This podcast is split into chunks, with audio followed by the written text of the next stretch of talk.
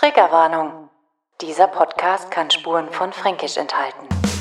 Es geht noch blöder. Es geht noch viel, viel blöder. Ich fahre Fahrrad, weil ich das, das brauche. Ich brauche dem Peter Reis keinen Ratschlag zu geben. Der hat wesentlich mehr Erfahrung, als ich hatte beim Amtsantritt. Wo Hartwig Reimann Schwabach lenkte, 38 Jahre mit den Zügeln in den Händen, ist er aus Schwabach nicht wegzudenken. Das ist mein Schwabach. Das ist mein Schwabach.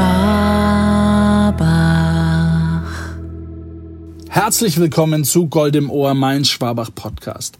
Schön, dass du wieder eingeschaltet hast bei dem Podcast, der sich rund um Schwabach dreht.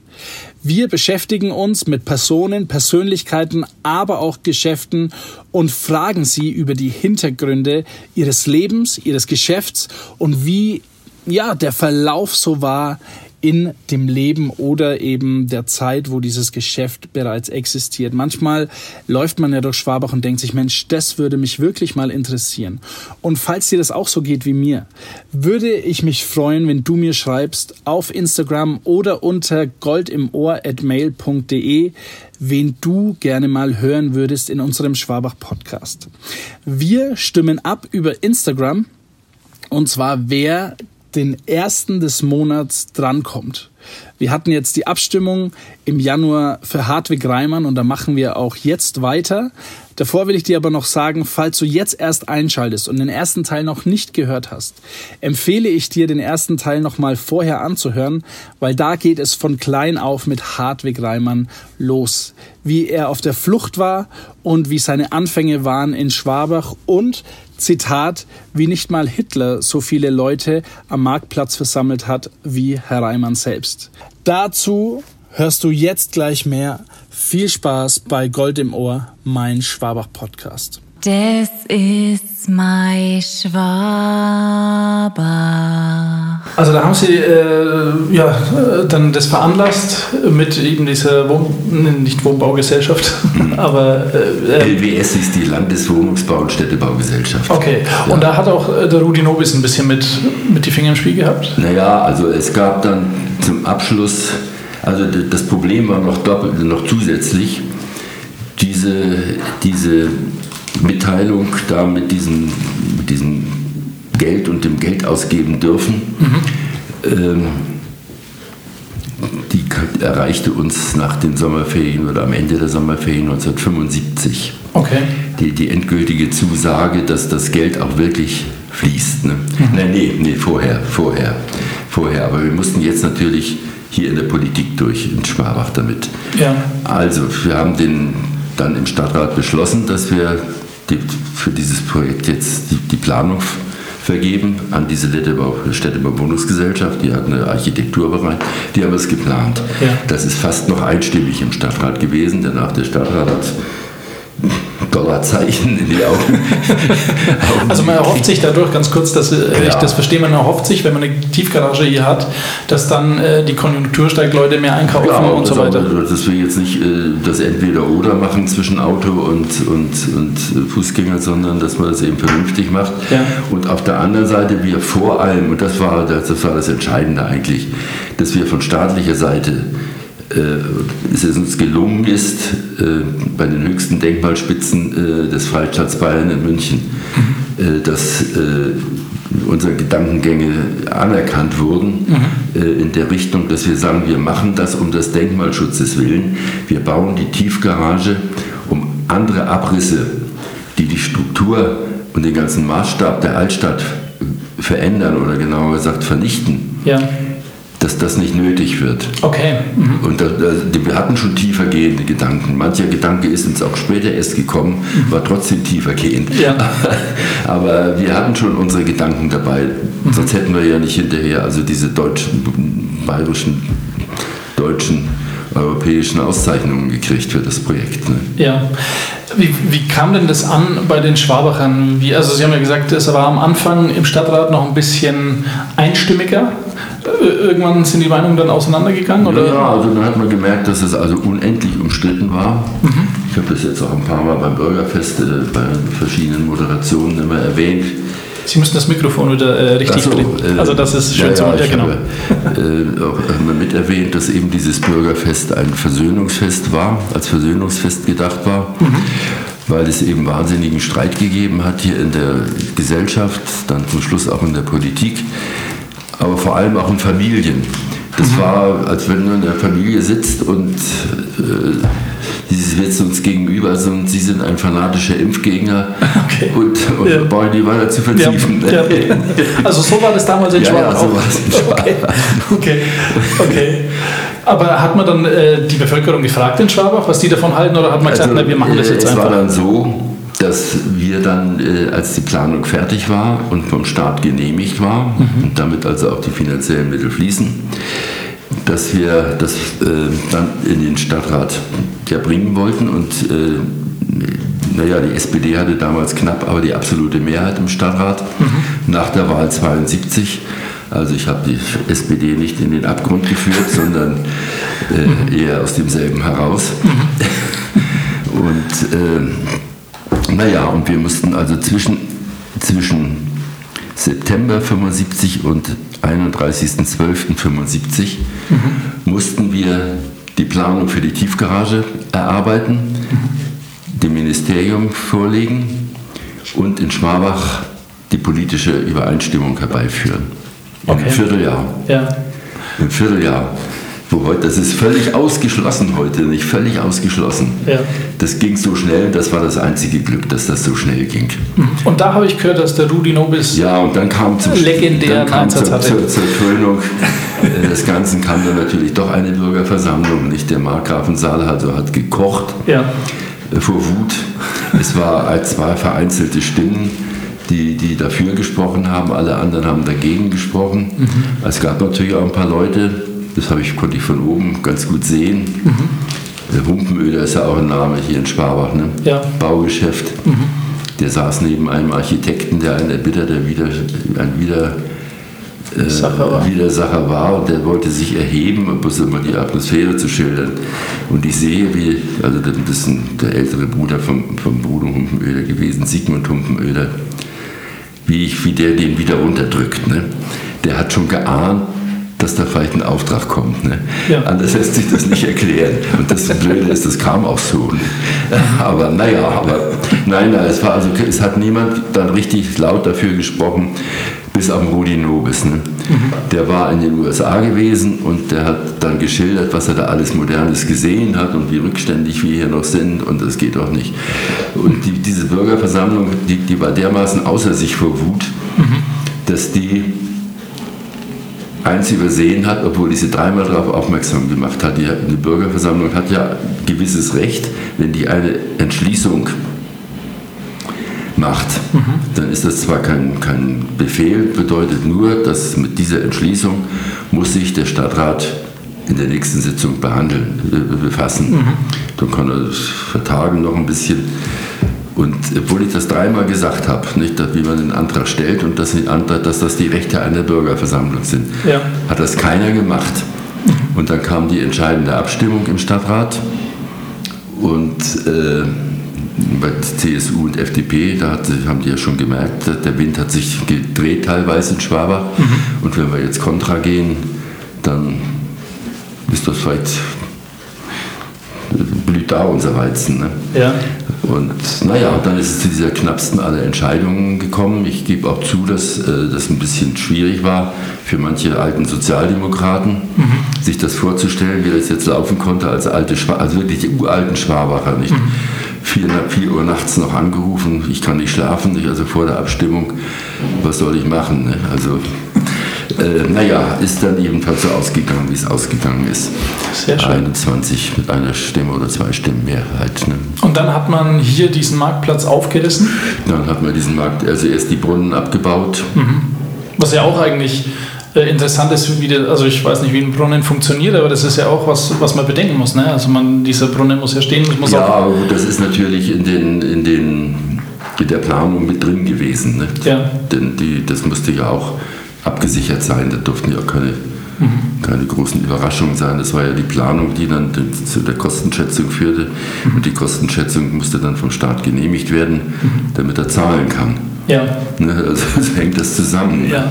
Aber Nur, wir hatten dann nur diese kurze Zeit zwischen dieser Genehmigung Mhm. äh, und der echten Bauausführung. Ne?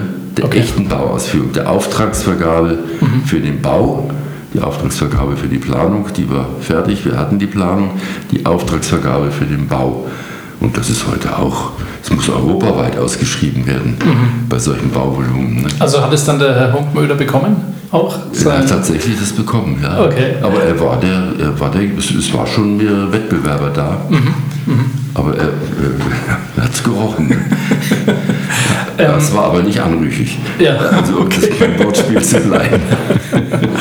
Aber äh, man muss sich das dann so vorstellen, es wurde alles hier aufgerissen, äh, ein Loch gebuddelt, jetzt auf unfachmännisch, äh, und dann irgendwie Träger, dass das Ganze gehalten wird. Also weil unten drunter war ja kein Hohlraum oder irgendwas. Nein, nein, nein, nein. Ja. Also es ist ja alles, alles betoniert. Nicht? Wir haben gewisse Grundwasserprobleme da gehabt, die haben wir zwar auch kommen sehen. Äh, Das ist jetzt noch da, dass da regelmäßig Pumpen laufen. Ne? Okay. Ob jetzt noch, weiß nicht, ob da bei diesen Grundwasserständen überhaupt noch was ankommt. Ja.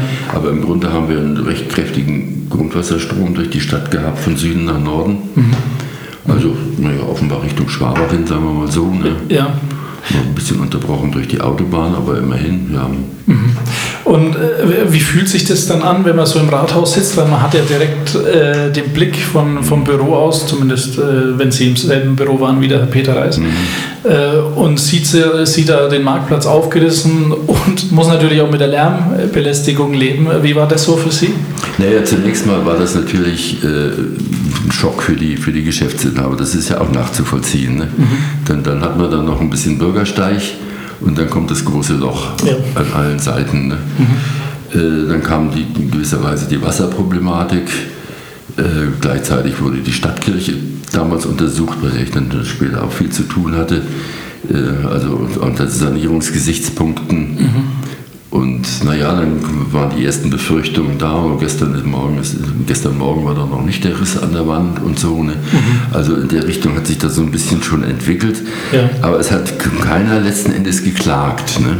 Obwohl die ja alle Nachbarn waren. Manche nicht unterschrieben haben, Mhm. Aber auch nicht protestiert haben. Also protestiert schon, aber, aber rechtlich. Mhm. Also so protestiert, wie man es kennt, mit Schildern und so. Ja, ja, äh, naja, oder sich auch Bürgerversammlungen Okay. aufgeregt haben oder auch Parteiversammlungen oder, oder im privaten Leben. Ne? Ja. Ging halt durch, durch die Gesellschaft. Ne? Wie war denn das dann, wo die Tiefgarage da war? Waren da die Leute glücklich oder gab es dann immer noch Leute, die gesagt haben, na, ist Naja, ja, sagen wir mal so, äh, weiß ich nicht. Aber es gibt ja zwei Möglichkeiten, für mich gab es zwei Möglichkeiten des Anschauens auf den Marktplatz. Einmal, haben die schon gesagt, das Loch. Und das zweite war auch oft zu sehen, schön, wenn ein schöner Sonntag war und es gingen Leute spazieren und es ging dann nochmal ein Stadtrat vorüber, der äh, seinen Freunden oder Bekannten die neu gestalteten, die neu gestaltete Fußgängerzone zeigte und man richtig von oben nicht hörte, aber es trotzdem sah. Ähm, ich war auch dabei, obwohl er bei den besetzten Gegner war. Äh, Es ist eben dann das Bürgerfest gekommen äh, als Versöhnungsfest, nicht als einmaliges Fest, um diese ganzen Streitigkeiten nicht völlig aus der Welt zu schaffen, aber irgendwie abzulindern und zu sagen, jetzt ist auch mal, mal gut. Ne? Hat es dann am Marktplatz stattgefunden? Ja, ja, das war dann ja, das Also war am fertigen Marktplatz war alles dann? Ah, fertig, okay. ne? Einweihung, Fußgängerzone. Ja, also ist das die Historie eines Bürgerfestes, dass die eigentlich im Prinzip die Einweihung war und so Ja, Wiedergutmachung für die die? Einweihung war im, im November äh, und naja, da feiert man nicht so gerne.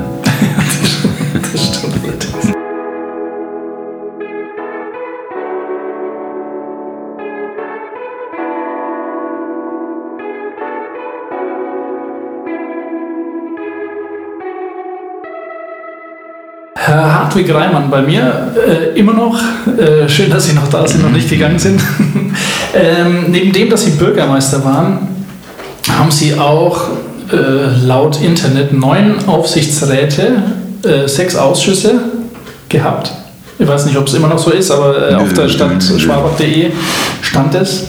Und ich zähle mal ein paar auf, weil, also man kann glaube ich nicht alle aufzählen, aber stellvertretender äh, Vorsitz, Verbandsversammlung und Verwaltungsrat der Sparkasse Mittelfranken Süd. Vorsitz Das kommt also sozusagen automatisch. Das hängt am Ach so. Amt. Ach so, also wenn er Oberbürgermeister ist, ist man Dann hat gleich. man, ist man bei der Sparkasse dabei, weil die Sparkasse ja den Kommunen gehört. Ah, das Aber das ist man nicht allein, sondern mit dem Landkreis. Damals war es Sparkasse Rot-Schwabach. Ja. Dann kam es Mittelfranken. Nee, erst war es nur Rot, äh, Schwabach und Landkreis Schwabach. Ja, okay. Dann kam Spar Stadtsparkasse Rot und Stadtsparkasse Spalt dazu. War dann wieder noch Rot-Schwabach. Mhm. Ja. Und dann jetzt Mittelfranken Süd mit Weißenburg dabei. Warum kriegt man das als Bürgermeister? Also, dass man schon mal weiß, wie viel Geld man ausgeben kann für irgendwelche Nee, Projekte? nee, nee, die Kommunen sind Eigentümer der Sparkasse. Die Sparkasse sind öffentlich-rechtliche Institut, Ah. Okay. Mhm. Institute und die, die, die Verwaltungsgremien der Sparkasse, also der Verwaltungsrat, Ja. wird beschickt von, von, äh, aus der Mitte des Kreistages Mhm. und aus der Mitte des Stadtrates. Und einige werden aus der Wirtschaft von der Regierung ernannt, wozu aber der Stadtrat beispielsweise, was die, den Anteil der Stadt Schwabach betrifft, eine Vorschlagsliste nach Ansbach reichen kann, welche Leute aus der Wirtschaft, äh, sachverständige Leute, sich die Schwabach da, die Stadt Schwabach sich wünscht. Ah, okay. Ja, das ist so ein kommunales Institut. Also das ist jetzt, da, das ist mal eben, da kann man sich gar nicht drücken, Okay. wo was manchmal gern täte. Ein weiter- ein weiterer Vorsitz ist im Vorstand von der Freiwilligen Feuerwehr in Schwabach. Das hätte ich nicht machen müssen, Ja. aber da war schlicht und einfach, äh, ich bin auch noch nie, habe noch nie einen Schlauch in der Hand gehabt. Okay. Aber da war schlicht und einfach ein, ein, ein, ein Mitglied des Stadtrates, der da also hohe Verdienste hatte, der hatte private Probleme äh, und hat sich eingebildet, dass wegen dieser privaten Probleme die ganze Stadt über, über ihn redet, was überhaupt nicht der Fall war. Okay. Es ging um eine schlichte Ehescheidung, also was. Äh, äh, völlig schleierhaft. Ja. Und der war Vorsitzender der Feuerwehr und ist auch dort zurückgetreten, ist auch aus dem Stadtrat ausgeschieden. Ne? Haben Sie, also, und, da, und da haben die einfach nicht gewusst. Also man muss unterscheiden zwischen der, der, der Feuerwehr als, als kommunale Einrichtung zum Brand- und Katastrophenschutz und daneben gibt es einen Feuerwehrverein. Okay. Der Feuerwehrverein ist ein privatrechtlicher Verein, Ja. der allerdings auch die Aufgabe hat, der Feuerwehr als öffentliche Einrichtung sozusagen Menschen zuzuführen, dafür zu werben und einiges zu unternehmen, damit die Leute bei der Stange bleiben. Und bei diesem privatrechtlichen Verein, da bin ich dann, da haben die gesagt, wir brauchen, macht keiner, macht keiner. Nur hab ich gedacht, dann mache ich halt. Ne? Ja auch damals, war, war, war mir Zeit dann. Und das habe ich eigentlich auch ja, sehr lange durchgehalten. Ne? Das ist noch weit über den, über den den anderen Ämtern? darüber hinaus, was da im, im Marionettenbühne waren Sie ich auch noch, aber die Woche auch. Generalversammlung, ja. Was, was macht man da? Puppen spielen? Also, oder, also, Ja, wir haben, wir haben ja die feste, feste Schwabacher Marionettenbühne hier, eine, eine der ganz wenigen in Bayern. Ja. Sind wir auch stolz drauf. Die wird dann noch öffentlich unterstützt von Stadt und Land. also ist das immer noch am Laufen? Dieses- die- okay. Also die, der, der Vorsitzende dem Förderverein Marionettenbühne, ja, ja. Die Okay. Woche haben wir Jahres, Jahrestreffen und, und Bilanz angucken. Und jetzt war ja nichts los die letzten zwei Jahre. Ne? Aber, ja, ja, aber das sind alles so Ämter, die, die will keiner haben. Ne? Ja. und, und die müssen aber trotzdem besetzt werden. Außerdem hatte ich auch zumindest ja früher dann auch einen Verwaltungsapparat zur Seite. Und das ist ja jetzt nichts völlig Fremdes, also für die Schwabacher Marionettenbühne da. Das stimmt. Und ich muss auch sagen, die, die, da habe ich auch mal der damaligen Leiterin oder die Gründerin überhaupt, der hatte ich mal, die hat mal gesagt, sie sollen lieber, bauen Sie mir lieber eine, eine, Marionettenbühne und keine Tiefgarage. Okay. Beispielsweise. Und dann habe ich auch gesagt, jetzt bauen wir die Tiefgarage und ihre Marionetten- Marionettenbühne kriegen sie auch. Okay.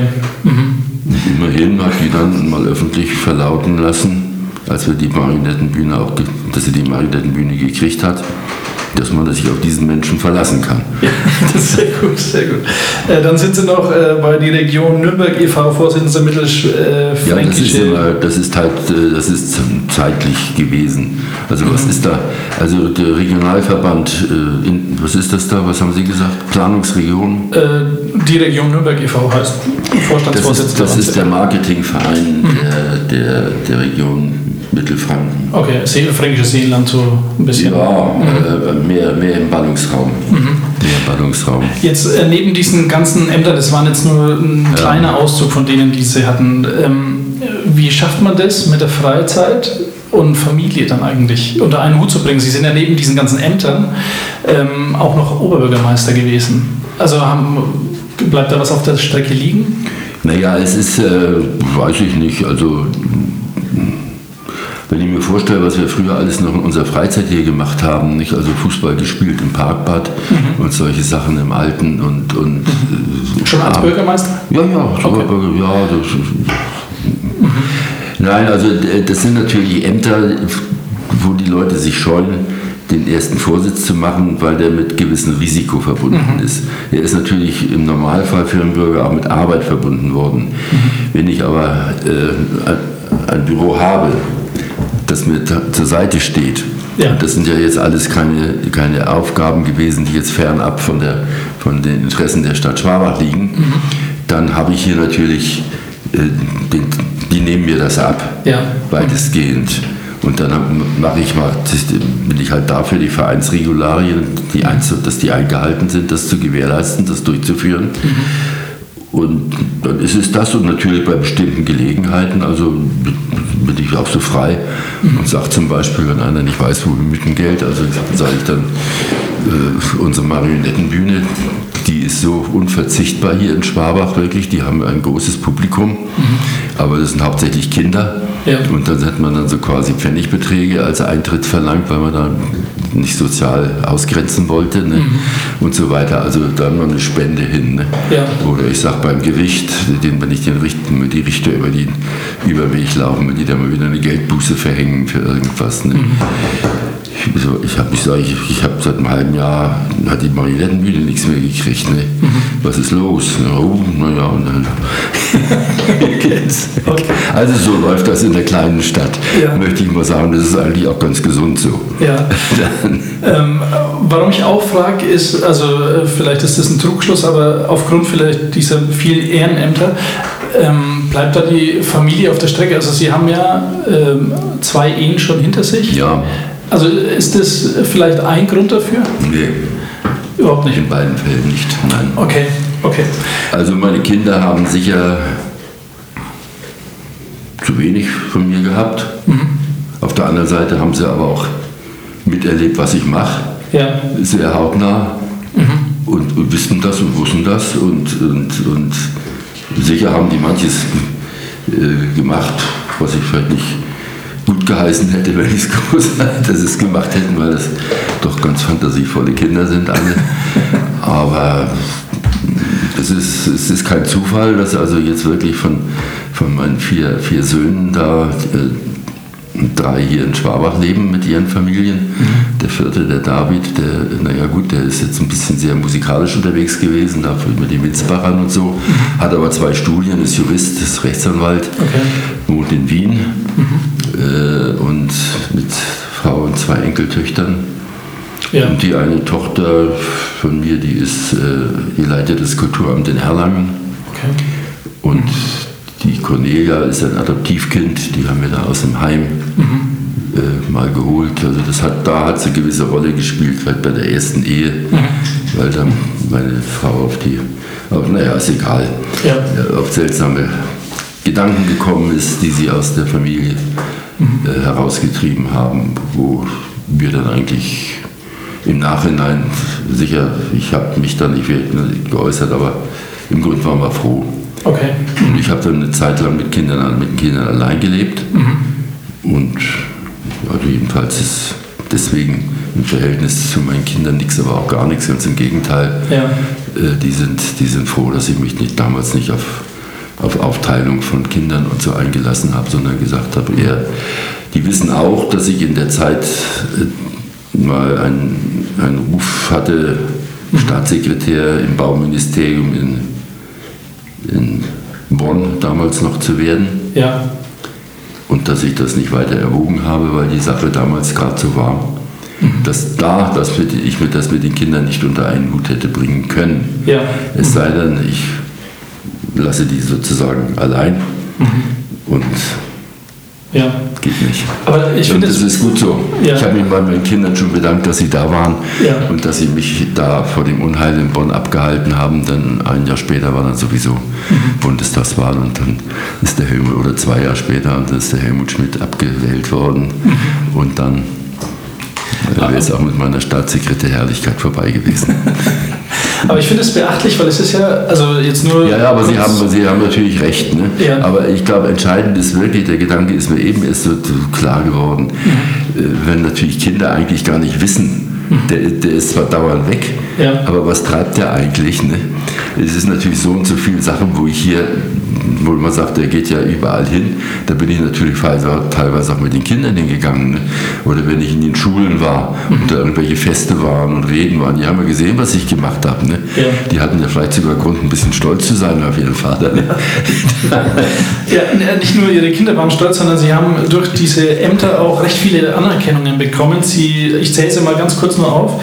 Sie sind Ehrenbürger in Les Sab- Les Sables, sagt man Ja, so. Äh, dann Bundesverdienstkreuz erster Klasse. Da müssen Sie mir kurz erzählen, was ist denn die zweite Klasse? Also sind das nicht so. Gibt es nicht, glaube ich. Okay. Also es gibt, glaube ich, eine Medaille und dann gibt es das Bundesverdienstkreuz am Bande und dann kommt das erste Klasse und dann geht es weiter. Also ich weiß es nicht. Dann haben sie noch äh, den Bayerischen Verdienstorden bekommen, Goldene Bürgermedaille, Bayerische Verfassungsmedaille in Silber, Kommunale Verdienstmedaille des Freistaats Bayern in Gold, Bayerische, was auch immer Ehrenbürger noch in Schwabach äh, auch bekommen. Macht, äh, wie fühlt man sich? Also Sie sind ja eigentlich, wenn ich das jetzt so sagen darf, schon in Schwabach eigentlich so ein kleiner Star. Also erstens sind Sie der älteste Bürgermeister Deutschlands. Dann ähm, also läuft man da schon manchmal oder fährt man mit seinem Vater dann durch die Straßen und denkt sich so, jetzt einmal so kurz winken wie die Queen, das könnte ich jetzt schon mal kurz machen. Ja, das mache ich ja auch nicht. Also die ganze Zeit eigentlich. Also ich, ich fahre Fahrrad, weil ich das, das brauche. Äh, ich fahre auch Fahrrad, ich sage es ganz offen, weil man sonst überhaupt nicht durchkommt. Ne? Weil man dauernd angesprochen wird und ein Fahrrad mal schön zu winken und so, als da, ja, das ist gerade jetzt, also es ist... Äh, es ist unglaublich, wie groß das Mitteilungsbedürfnis der Menschen ist, mir zu erzählen, wie sie die Corona-Zeit überstanden haben. Ja, Ist so, ne? Es ist ja schön, wenn man sich da vertrauensvoll an, an mich wendet. Äh, einfach so, weil sie das Bedürfnis, Bedürfnis haben, dass man, oder vielleicht den Eindruck haben, mit dem muss ich mal reden, wenn man mit dem reden kann. Ja. Oder dass ich mal was loswerde. Nee. Oder einfach so. Ist ja schön. ja. So als Oberbürgermeister, hätten Sie einen anderen Wunsch gehabt, außer Fußballer vielleicht, äh, wo Sie gesagt hätten, also das hätte mir damals auch gefallen, diesen Beruf zu machen, außer vielleicht Jurist, das Sie eh? Naja, äh, Jurist bin ich ja hier fast nicht. Ich habe ja die juristische Tätigkeit. Ich meine, manches oder vieles mache ich natürlich automatisch richtig, juristisch richtig, weil ich, weil ich das so ist. Ne? Und ich das nur mal weiß, dass es so ist und ich da nicht nachdenken muss, sondern das ist automatisch. Ne? Ja. äh, äh, ja, es ist, das ist völlig klar. Also die, die Sache war so, dass ich in München ja dann im, im Ministerium war, aber für der SPD war, äh, was aber erstmal nicht bekannt war. Das kam dann durch lustige Geschichten raus. Und dann hat man da ein bisschen die Geschäftsverteilung verändert, obwohl ich das auch, auch lächerlich fand. Denn ich meine, wenn man da Beamter ist, dann weiß man auch, was ich gehört und was nicht. Aber so war es dann. Und naja, jedenfalls haben die sich da natürlich schon Gedanken gemacht, was sie mi- mit mir jetzt anstellen sollen, falls ich den Wunsch äußere. Und ich hätte, das wusste ich gar nicht so genau, was die für, für die haben mich immer mal was gefragt, dies und jenes, so geht's dann so. Und, und die hatten schon einen Plan mit mir, der sogar, wenn er dann, wenn es dazu gekommen wäre, wäre ich wahrscheinlich recht angetan gewesen. Ich habe damals noch nicht an Kommunalpolitik gedacht, sondern ich hätte, natürlich, ich habe also, sagen wir mal, ein relativ brillantes Zeugnis im zweiten Staatsexamen. Man sagt zwar immer Einzeljurist, das bin ich nicht, ich um 3,15 glaube ich. Ja. Aber eins heißt äh, bei den Kennern äh, Platzziffer. Und bei 430 Leuten oder was, von denen 400 bestehen so ungefähr, habe ich die Platzziffer 7 in Bayern gehabt bei dem einen Okay. Examen. Ja, das, das ist eine Hausnummer. Ja, das stimmt. Äh, Also der Söder hat das nicht nochmal nebenbei gesagt und der Beckstand schon gleich gar nicht. Dessen Klausuren habe ich korrigiert früher an der Uni. Okay. Naja, man, kennt- man kennt sich ja seit langem. Man, man kennt sich. Nein, also da, da war der Plan der, dass ich ähm, ans Bundesverwaltungsgericht äh, nach Berlin gehe. Da zunächst als, äh, als Hilfskraft sozusagen einsteige. Ich war, ja- war ja jung.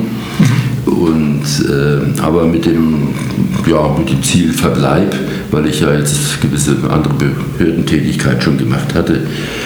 Und ich hatte ja ein Semester in Berlin studiert, was mir also heute noch als ungeheuer wichtig ist. Nicht? Und, und also das, das war ein Rausch, dieses, dieses Semester da. Wir haben studiert, kulturell unglaubliche Dinge da erlebt und gemacht. Also es war toll. Ja. Naja, also das hätte ich gern gemacht. Und der Zeitpunkt ist tatsächlich immer wieder da gewesen, dass ich mir manchmal gedacht habe, wie wäre das jetzt, wenn hier mal so ein Zirkus war ne, mit, Ja. mit den Leuten oder äh, wenn wirklich ne, gut, oder man hat eine Bürgerversammlung, wo es bewusst darum ging, wer da also wem ja, zu schnell fährt. Ne, und Okay. und äh, wie werden das jetzt eigentlich, wenn du diese ganzen Kram hier mit den vielen Leuten und da, also du säßest jetzt da an deiner Stube im Ver- Bundesverwaltungsgericht und hättest als Revisionsrichter jetzt nur zu beurteilen, rechtlich, was die Vorinstanzen schon geurteilt haben. Wie wäre denn das? Ne? Ja. Nur das kommt einem schon manchmal ganz verlockend vor. Ne?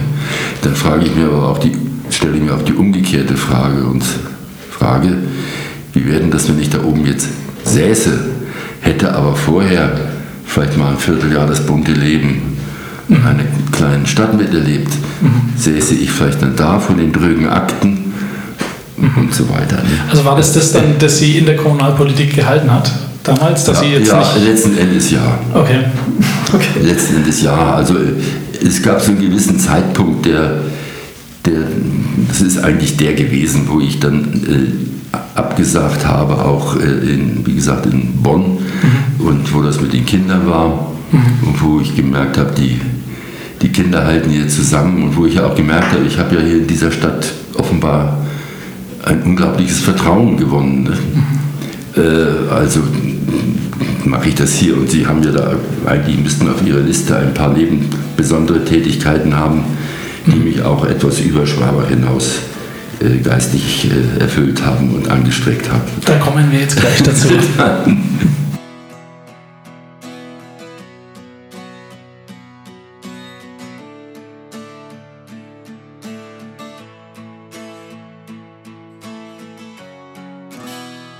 Sie haben ja gesagt, Sie haben Schlupflöcher gehabt, wo Sie nicht nur in der Kommunalpolitik tätig waren, sondern ein bisschen darüber hinaus. Was waren denn das für Schlupflöcher? Also weil man kennt ja Sie eigentlich nur auf dem Fahrrad Richtung Rathaus Ja, ja. fahren und äh, Reden schwingen. Ich habe auch mal gehört, ich glaube sogar von Ihnen, dass äh, Sie sehr gefürchtet waren beim Stadtrat, weil Sie so lange Reden gehalten haben. Also Sie können auf jeden Fall reden.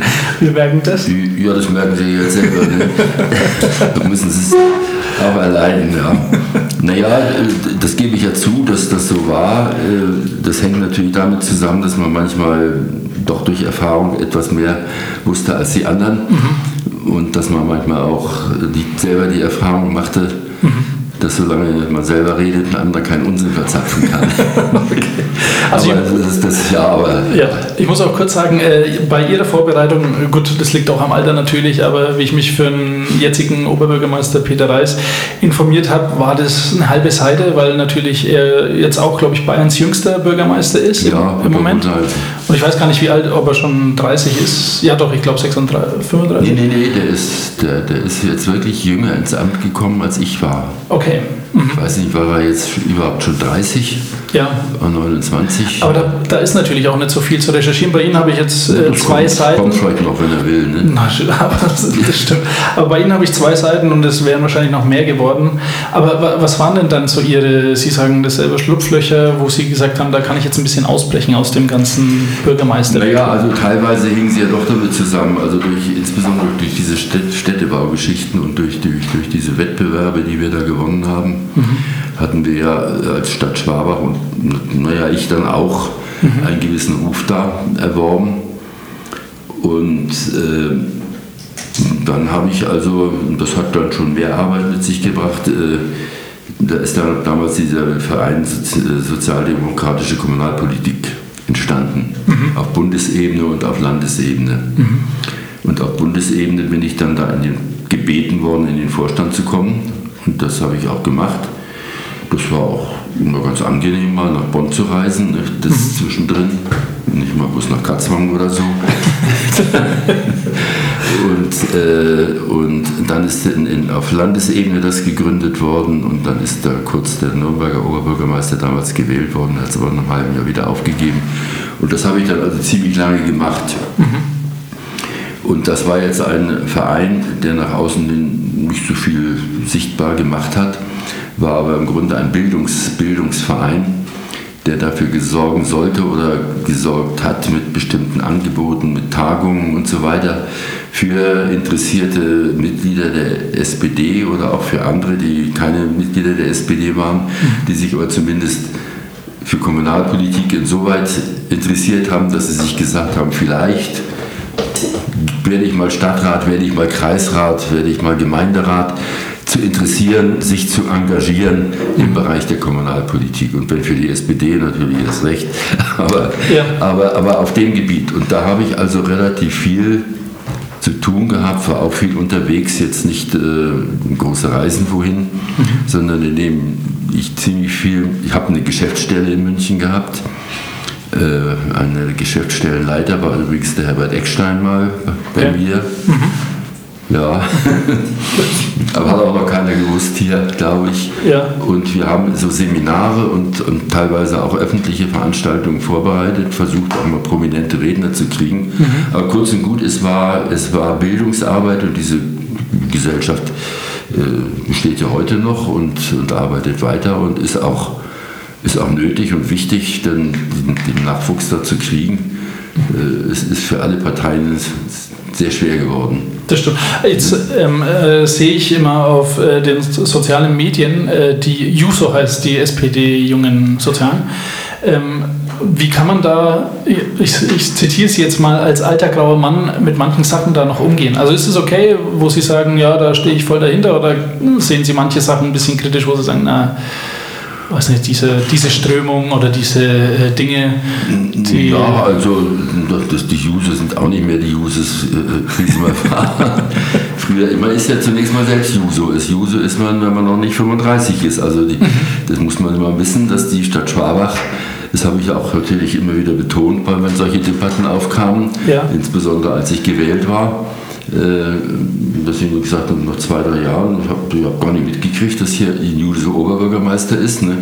Aber eins steht doch fest, die Stadt steht noch nicht. Und, also was, was, was, soll das? Nicht? Ja. Äh, alles dumme Sprüche. Nicht?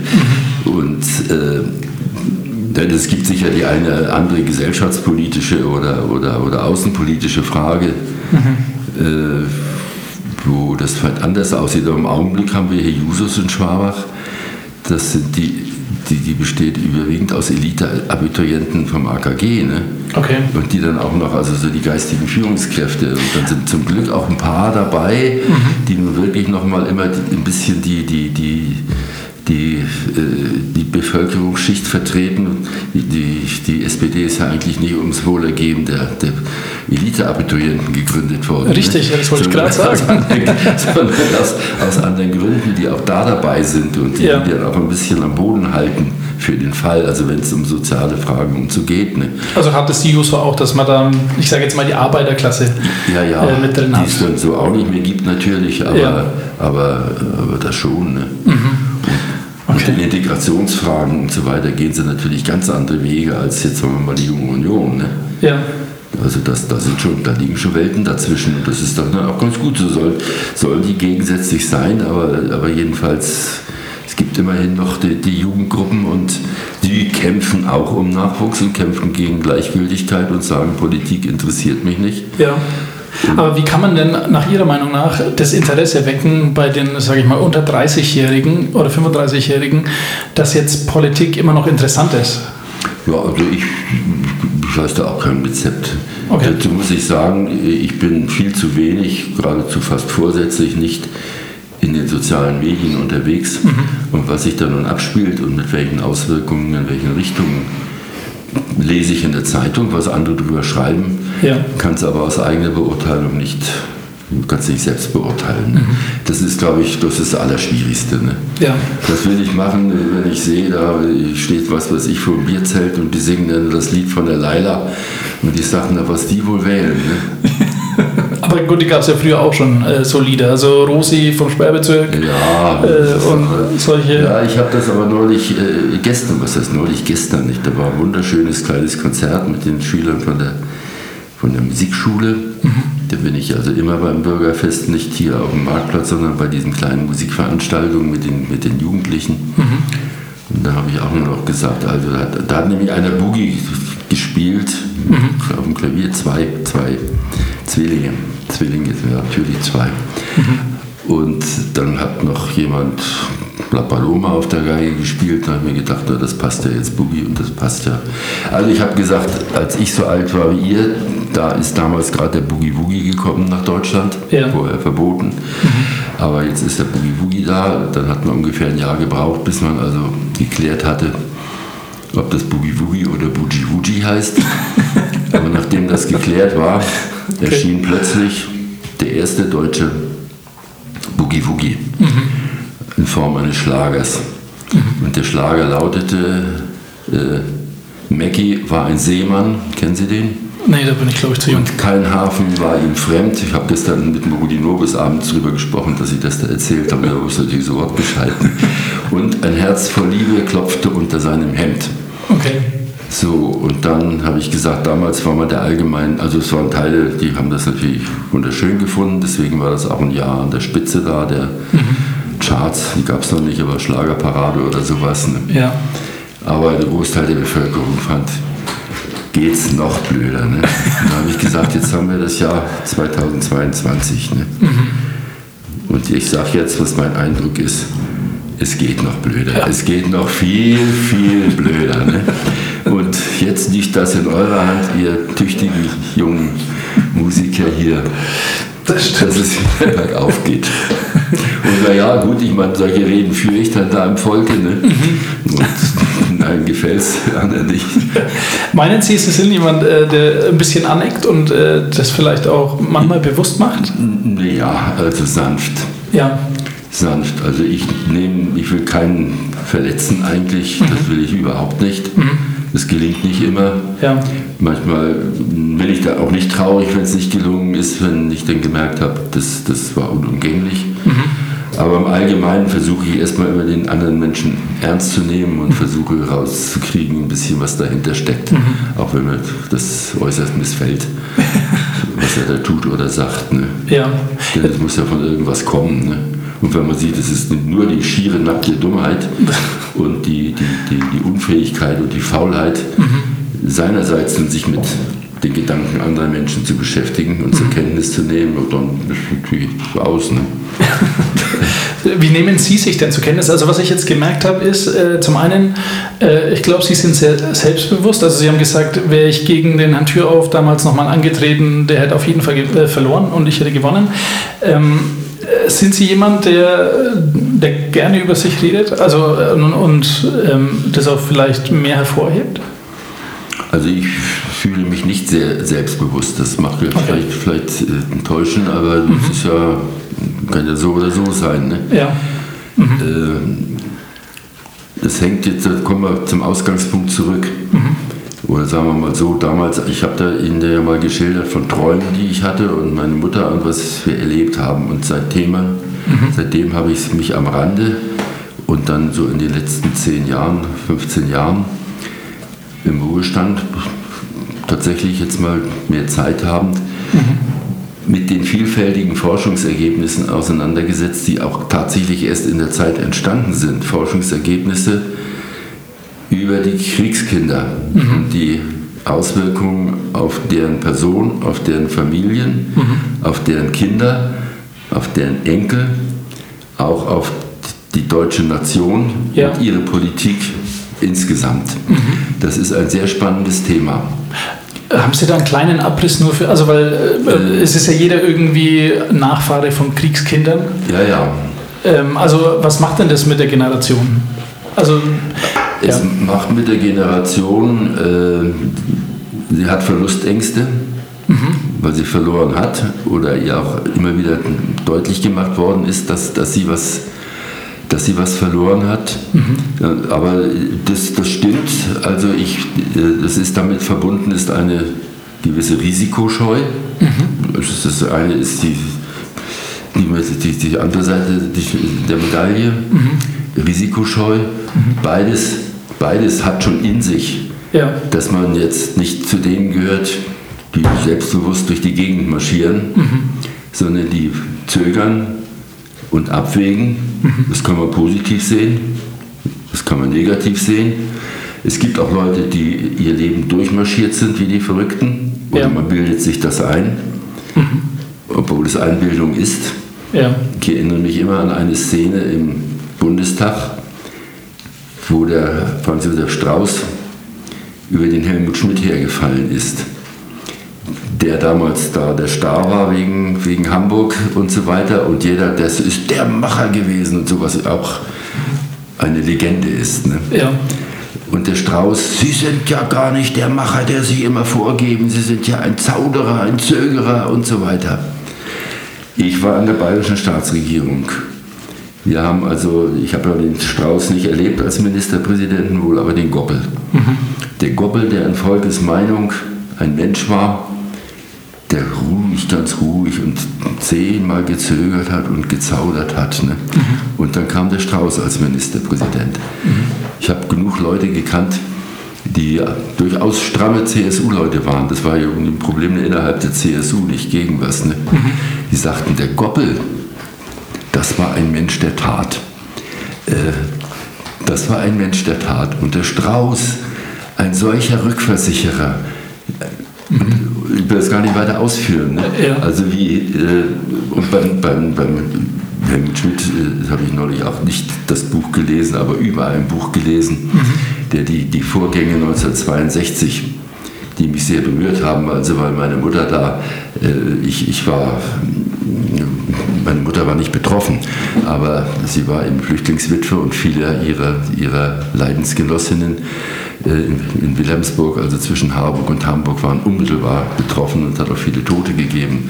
Und meine Mutter hat mich damals sofort von Erlangen nach Hamburg beordert um bei denen, deren Häuser, Häuser und Hütten da zerstört und beschädigt waren, äh, mit anzupacken. Ne? Also Okay. beispielsweise. Ne? Ja, Also ja. Ich, ich bin mit dieser, dieser 62er-Geschichte, nur weil ich da jetzt sozusagen in Hamburg aufgewachsen bin, sondern von den Folgen Mhm. habe ich, das habe ich gesehen nicht? und, und erlebt. Aber, aber der hat das aufgebröselt jetzt, dass das natürlich damals der, der, ein unglaubliches äh, PR-Talent bei der ganzen Ja. Geschichte schon ja, entweder hatte oder entwickelt hat. Ja. Aber es ist interessant, weil ich äh, finde, äh, das Aber ist. das sind so ein paar Sachen, Ja. äh, die ich da andeute. Ähm, es ist auch, das sind ja durchaus Eigenschaften, die man ja auch, über die man ja nicht unbedingt erfreut ist. Ne? Ja. Wenn man da liest, ich, ich will ja jetzt auch nicht sagen, dass, dass ich jetzt, und dann sage ich, na ja gut, bin ich halt ein Kriegskind, bin ich halt schade. Das ist ja auch nicht, die- das ist ja auch nicht die Konsequenz. Ne? Mhm. Das stimmt. Mhm. Aber ich kann mich auch nicht ändern. Äh, doch, man kann es versuchen und merkt dann, dass man scheitert. Ja. Und dann ärgert man sich wieder über sich. Das stimmt. Aber ich finde es wirklich interessant, da, da ich mich da auch drin sehe. Also zwei Generationen nach, Ja. nach Krieg sehe ich, dass ich ähm, risikoscheu bin, dass ich lieber meine Sicherheit habe und so weiter. Ja. Also es ist interessant, wie das weitergetragen wird. Ja, ja, also die und so die auch die Erziehungsstile natürlich äh, teilweise in, in, in den Familien weitergegeben werden. Auch zunächst in der Gesellschaft. Ne?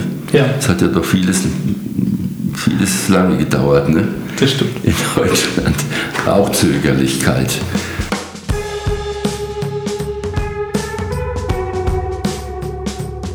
So neben all den anderen äh, nicht kommunalpolitischen Sachen, die Sie gemacht haben, waren Sie auch im Bayerischen Senat. Ja. Zum einen, was ist denn ein Senat? Den Senat als zweite sogenannte zweite Kammer in Bayern äh, gibt es nur in Bayern, gab es nur in Bayern. Und, und was also macht es der? gibt das Parlament und diese, dieser Senat besteht aus 60 Persönlichkeiten, die, äh, das ist alles in der Verfassung verankert gewesen, die äh, nun aus der Mitte der Gesellschaft heraus dorthin entsandt werden. Also es ist genau in der bayerischen Verfassung bis ins Kleinste geregelt worden. Äh, Da ist sozusagen der, der Gesellschaftszustand von 1926 geschildert worden, in 1946, als äh, die Verfassung erlassen wurde, Ja. wie damals die Gesellschaft aussah. Also wenn zum Beispiel von 60 Mitgliedern des Senats elf von der Landwirtschaft kamen, das hat sich, das war natürlich, das hat damals gestimmt. Ja. Aber das stimmt natürlich schon lange nicht mehr. Ne? Es sind dann dort die Wirtschaftsverbände äh, vertreten, die Gewerkschaften, die Handwerkskammern, Industrie- und Handelskammern, die Kirchen, die Wohlfahrtsverbände, Caritas, Arbeiterwohlfahrt, Rotes Kreuz ist vertreten. Also ich glaube drei. Die Kommunen sind vertreten mit sechs Sitzen Okay. zwei Sitze die bayerischen Städte, zwei Sitze die bayerischen Landkreise, zwei Sitze die kreisangehörigen Gemeinden. Und ja, und vom bayerischen Städtetag bin ich also vorgeschlagen worden, eins von diesen Mitgliedern zu werden. Und da war ich dann auch. Und das hat mir wirklich viel Arbeit bereitet, weil ich dann wieder klar war, ungefähr, wo ich im Ministerium schon mal war, Ja. mit der Beschäftigung an gesetzgeberischer Arbeit. Es ist also so, dass, äh, oder war so, dass eben der, die, die Staatsregierung verpflichtet war, bevor sie überhaupt einen Gesetzentwurf dem Parlament zugeleitet hat, den dem Senat zur Begutachtung vorzulegen. Konnte man so was dazu sagen, konnte es bleiben lassen oder konnte auch Ergänzungen machen Ja. oder Änderungen vorschlagen oder überhaupt sagen, das ist Bürokrat, wie heißt das immer? Bürokratiemonster oder sowas. Okay. Also äh, ja, und das war dann äh, so, dass ich, also in dem Au Rechtsausschuss, in den ich dann gekommen bin, da wollte wohl immer nie einer rein oder da waren so viele Bauern drin. Und der Vater vom jetzigen Innenminister Hermann, der war da Vorsitzender dieses Ausschusses. Und den kannte ich also noch bestens von Erlangen her. Ich habe ja manchmal gesagt, im Hinterhof unseres Instituts, wo unsere Institute waren, also das für öffentliches Recht und der Hermann mit seinem an- antiken Rechtsgeschichte. Da hat der kleine Hermann da immer gespielt. Und hätten wir damals mal ordentlich vermitteln sollen. ja, ich komme mit ihm sehr gut aus. Das ist ist sehr schön. Also jedenfalls habe ich da wirklich hier oft lang gearbeitet und natürlich ein bisschen schwierig gewesen, abseits von, von Fachbibliotheken und so weiter und, und, und Gerichtsurteilssammlungen, äh, mich Gesetzgebungsarbeit auseinanderzusetzen. Ja. Äh, Die SPD hat es dann ja mitgeschafft, dass der Senat abgeschafft wird, gegen meinen erfolglosen Widerstand. Die eigene Partei, wie fühlt sich das an? Ja, habe mich schon geärgert, ne, weil da viel dummes Zeug geredet wurde. Mein dummes Zeug wurde auch außerhalb von Bayern geredet. Ja. Die haben aber sofort, die haben aber sofort den Mund gehalten, wenn ich ihnen gesagt habe, was wir machen. Ja. Und dass das das einzige, das einzige Bundesland ist, Mhm. in dem die Kommunalpolitik, ich meine, ich, ich mache es ja auch nicht allein, ich bin, bin ja vom Städtetag Mhm. und wir haben dann wiederum ein leistungsfähiges äh, sehr leistungsfähiges Büro in München unten. Also es ist Ja. ja. nicht so, wir haben da exzellente Juristen sitzen. Aber ich hatte dann schon noch den Ehrgeiz, dass ich da nicht in den Senat gehe und die Papiere vorlese, die die machen, sondern dass ich da selber Hand anlege. Also soweit war ich dann doch noch, doch noch Jurist genug. Nicht? Die, die, das hatten die zwar ein bisschen ängstlich gemacht, denn die Landwirte, wenn die ein Gutachten kriegten, die hatten das vorgelesen, hörten sich an, äh, Donnerwetter, was, was, was, was erzählt der dann da, der doch sonst hauptsächlich also Milchbauer ist und ich was, was für, also ich habe da, hab da gearbeitet und habe der SPD auch klipp und klar gesagt, ich habe also in der bayerischen Politik über meine Tätigkeit im Senat in der Zeit mehr erreicht als ihr. Ja. Ganz einfach, weil Anträge von euch, das ist ja überall so leider, äh, die werden einfach schon deshalb abgelehnt von der Mehrheit, weil sie von euch sind. Ja. Gucken gar nicht rein. Und die Möglichkeit, und das habe ich außerhalb Bayerns gesagt, eben vor, bevor das Parlament beginnt, dass wir da ansetzen können und bevor da überhaupt dann der Streit hinterher losgeht in der Öffentlichkeit, ne, äh, was dann nun ist, wenn wir das unsere Anliegen da reinbringen oder das Gesetz da, wo Verbesserungsbedarf ist aus unserer Sicht, mhm. also dann, naja, das, das arbeitet man dann aus und dann geht man in den Senat mhm. und muss Verbündete suchen, ja. die dann im Senat dafür sind, dass dieses Gutachten mit diesem Inhalt, den ich vorschlage, durchgesetzt wird. abgegeben wird. Mhm. Und nun sitze ich da natürlich im Senat, der noch viel schwärzer ist mhm. eigentlich als der Landtag. Mhm. Äh, zunächst mal relativ allein. Ja. Ist vielleicht der eine oder andere in der Gewerkschaft da, in der SPD mhm. oder in der Kirche. Also muss ich schauen, dass ich, dass ich über 30 Leute zusammenbringe, die dem zustimmen. Mhm. Und das war für mich jetzt sozusagen die Kunst. Da muss man erstmal durchsetzen, dass man als vernünftiger Mensch anerkannt wird ja. und nicht als irgendein linker äh, User, also nicht der, der das Useralter verlassen hat. Ne? ja.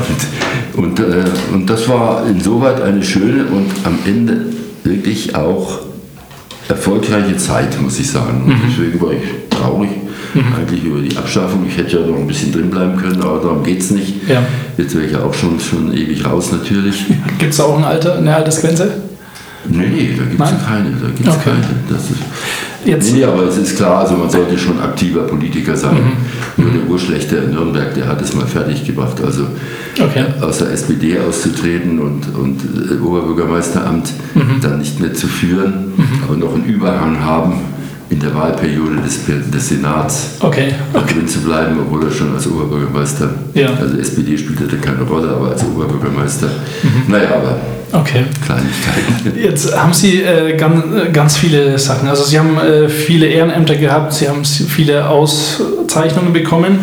Ähm, wie macht man sich da noch zugänglich äh, zur Person? Also hebt man da irgendwann ab, weil Sie haben ja gesagt, manchmal fahren Sie wirklich bewusst mit dem Fahrrad, weil es zu viele Leute wären, die mit Ihnen reden wollten. Dann zum anderen weiß ich von meiner Schwester, wie die äh, Teenager war, äh, sind Sie mal an ihr vorbeigegangen und sie musste unbedingt daheim anrufen. Damals gab es noch die Münztelefone und Sie haben Münzen rausgenommen äh, und haben meiner Schwester diese Münzen gegeben.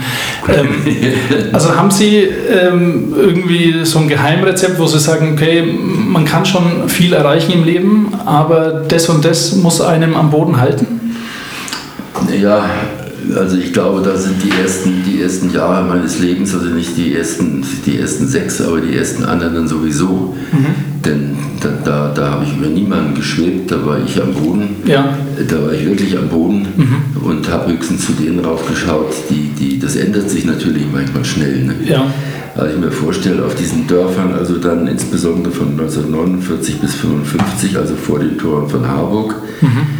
Äh, waren wir in dieser, dieser Knechtshütte da gewohnt mhm. und dann die große reiche Bauern und äh, die uns so, teils so und teils so behandelt haben. Zwei Jahrzehnte später, als dann eine große die landwirtschaftliche Krise losging, kam ich mit meinem dicken Audi angefahren, ja. in meiner Eigenschaft als Oberbürgermeister der Stadt Schwabach. Mhm. Und die armen Schweine. Ne? So, schnell geht das. Ne? Ja. Also zwei von den Bauern waren zu meiner Verabschiedung 1948, äh, 2008 hier, okay. waren im Markgrafensaal. Also diese Freundschaften, mhm. die wir damals sind, teilweise auch durch die Schule zustande gekommen, weil sie auch in der Schule waren gleichzeitig. Mhm. Aber die sind geblieben ja. äh, bei allem, was wir rauf runter äh, im Leben, äh, im Leben durchgemacht haben. Also meine Frau sagt immer, was ihr gefällt sich ja auch nicht alles an mir.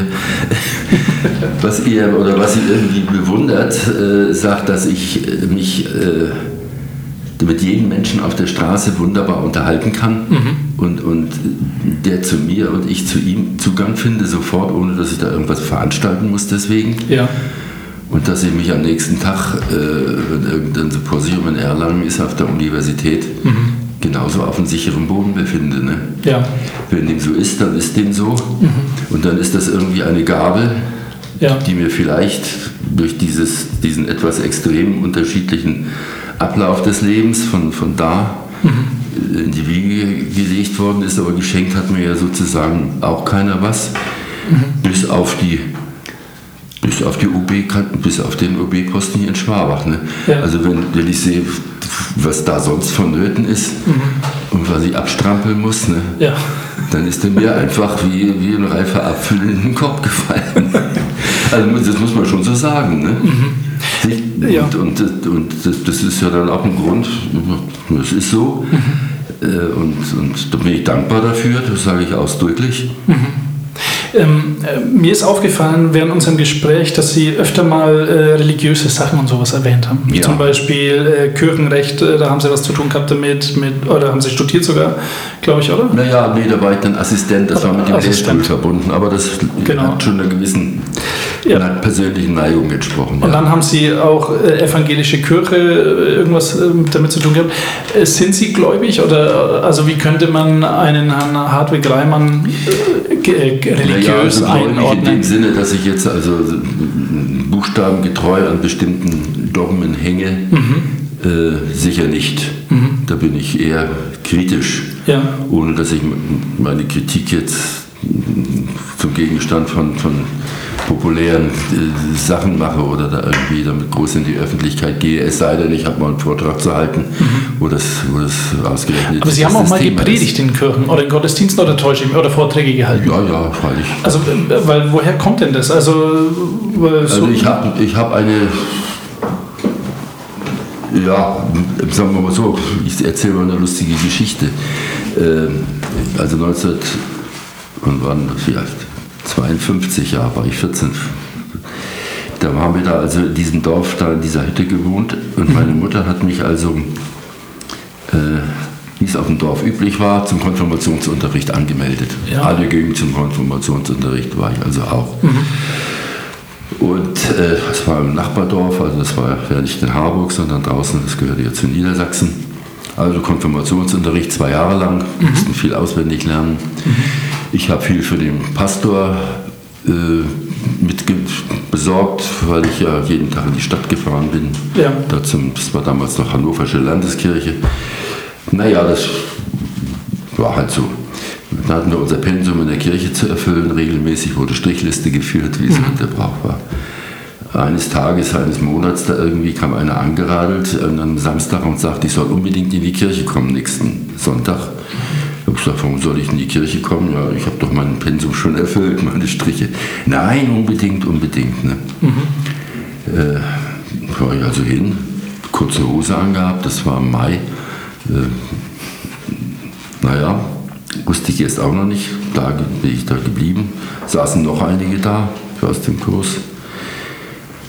Dann war die Kirche rum oder fast rum. Und dann hieß es ja, hier vorne sitzen jetzt vier, die wissen das noch gar nicht vielleicht, die werden jetzt getauft. Die werden jetzt getauft. Das war relativ kurz vor der Konfirmation. Also bin ich getauft worden, bin ich wieder heimgeradelt und habe gesagt, stellt euch vor, was passiert ist. Und jetzt kommt das, was, also sagen wir mal so, 1931 ist meine älteste Schwester geboren und die ist ordnungsgemäß getauft worden. Eine Woche vor Hitlers Machtergreifung ist meine Schwester Gisela geboren worden. Die ist ordnungsgemäß getauft worden. Ich bin 1938 geboren. und außerordentlich getauft worden. okay. Ja, also mit, mit, und das Schweigen über die Dinge. Nicht? Wir hätten da vorher noch damit, was da übrig geblieben ist und was nicht besprochen wird in Familien, was mit Krieg und für nächste Generation und nächste Generation zusammenhängt. Ja. Der Verdacht ist natürlich groß. Ne? Der ist enorm groß und gerade deswegen fällt kein Wort drüber. Ne? Ja. Äh, Das aber so- viel dazu. Äh, Ich bin seitdem eigentlich schon immer so geistig, gedanklich schon in der Weise jedenfalls um das Kirchliche herumgeschwebt, Ja. indem er das, was die Kirche zu sagen hat, nie gleichgültig gewesen ist. Nie gleichgültig gewesen. Bei aller Kritik, die man da manchmal äußern muss oder kann oder sich denkt, nicht gleichgültig gewesen. Das ist mir wichtig. Ja. Und die Nähe ist mir auch wichtig. Okay. Und die Menschen sind mir auch wichtig. Man kann auch mal was erleben, wie jemand dann in die Kirche kommt. Ich weiß nicht, haben Sie meinen, den Namen meiner Schwiegertochter hier schon mal gehört, die Risata Reimann? Nee, Die spielt ja eigentlich eine große Rolle inzwischen. Ne? Eine Schwiegertochter, fragt den Rubinoris, fragt den Rubinoris, Okay. was er zu meiner Schwiegertochter sagt. nein, nein, also kurz und gut eine albanische Schwiegertochter, eine Albanerin, die meinen Sohn in Jena kennengelernt hat beim Sprachkurs, wo er Deutsch gegeben hat. Okay. Der hatte da einen sehr etwas unsteten Lebenslauf bis dahin, also nicht unsympathisch.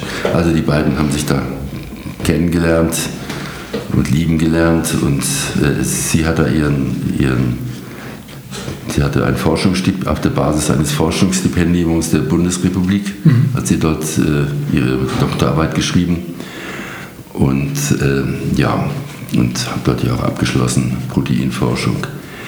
Und mein Sohn hat dann, als sie sich kennengelernt hatten, endlich angefangen, ordentlich was zu studieren. Hat dann ausgerechnet Deutsch für Ausländer genommen, was sich ja jetzt auch ganz gut erwiesen hat. Und ja, die haben dann geheiratet, haben ein Kind bekommen, haben dann erst nicht äh, gewusst, was sie machen sollten.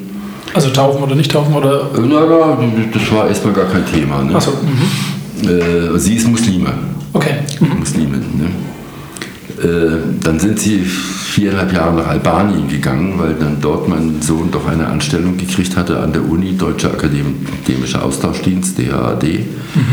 Und der Sohn wuchs dann heran, hat dort also Albanisch gesprochen, eigentlich nur, weil er da Großeltern praktisch erzogen wurde. Er war an der Uni, sie war auch an der Uni in der Naturwissenschaftlichen Fakultät. Dann kamen sie wieder hierher und die gute Resata, die fing dann ja so langsam an, sich hier heimisch zu fühlen und hat immer mehr Menschen kennengelernt, hat äh, im Übrigen in einem halben Jahr besser Deutsch gesprochen als der Schwabacher mittlerer Art und Güte her, würde ich mal sagen, auf dem Marktplatz. Ja. Jetzt, äh, also, also Sie wählen hier nicht, oder in Schwabach? Die Resata müsste Ihnen also begegnet sein. Die ist jetzt also wirklich in den Stadtrat gewählt worden. äh, Okay. Wie eine Rakete hochgeschossen.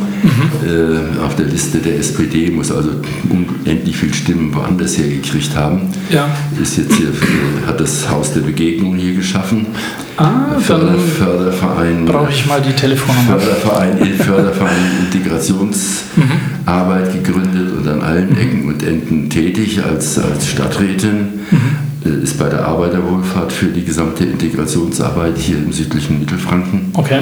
äh, zuständig und ist vor allem ein unglaublich bezauberter und, und kluger, kluger Mensch.